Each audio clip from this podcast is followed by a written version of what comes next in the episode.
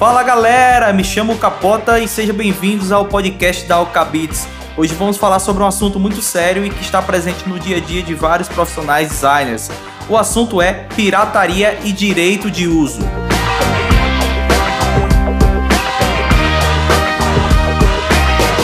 Acontece que há vários meses eu tenho visto muitas pessoas compartilhando pacotes de imagens e fontes nas redes sociais.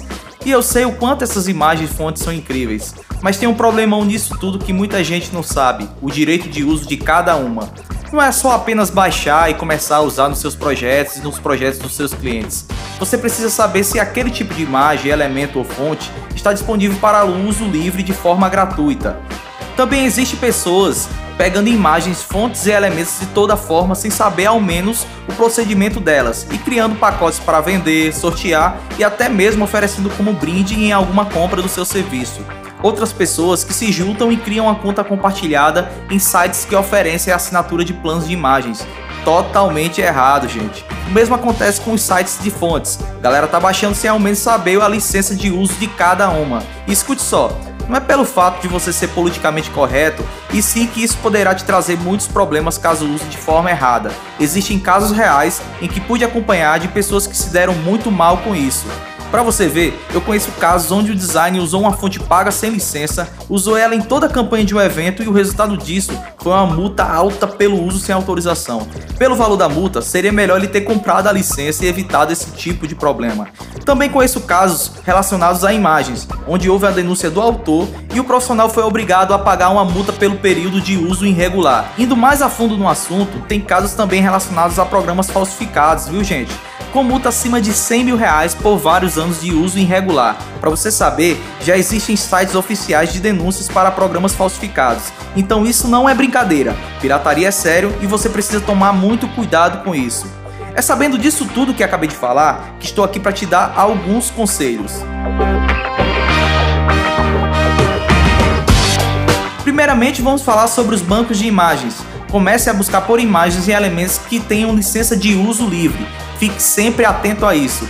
Antes de criar uma conta nesses sites, é importante você ler o contrato e os termos de uso. Se tiver inglês, copia tudo, vai no Google Tradutor e faz a tradução.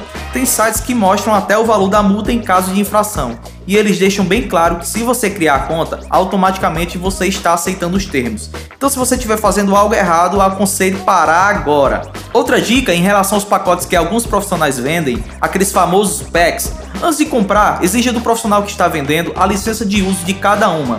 Até porque, se o autor dessas imagens entrar com o processo, você não estará resguardado de nada. É a mesma coisa de você ter pegado sem autorização. E a diferença desse profissional para os sites que vendem banco de imagens é que esses sites eles possuem uma equipe jurídica para te defender e ao mesmo tempo eles têm um acordo com o autor. Então se for para você comprar alguma coisa, invista na forma mais segura.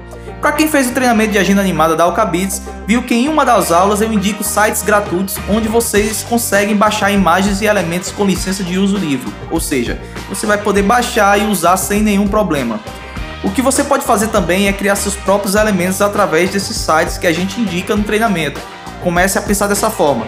Desse jeito você terá seu próprio acervo exclusivo, buscando por texturas, formas e usando sua criatividade.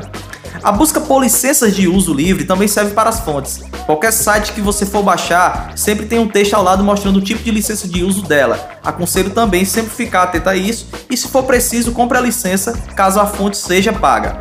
Sobre os programas, aconselho sempre usar a original.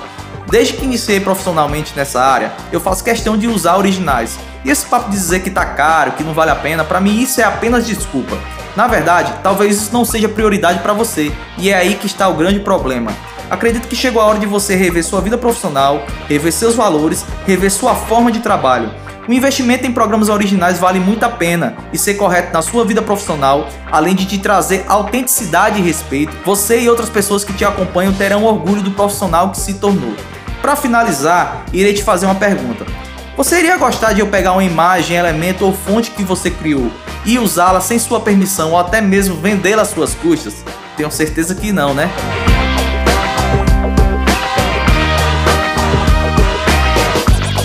Obrigado por ter escutado nosso podcast até aqui.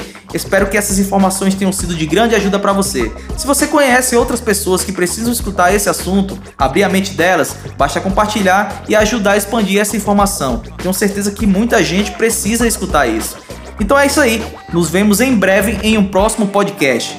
Valeu!